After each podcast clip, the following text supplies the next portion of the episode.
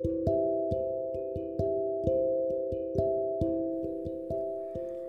everyone, welcome to today's Bible the podcast. I'm Sarah. I deliver to today's Bible verse for you.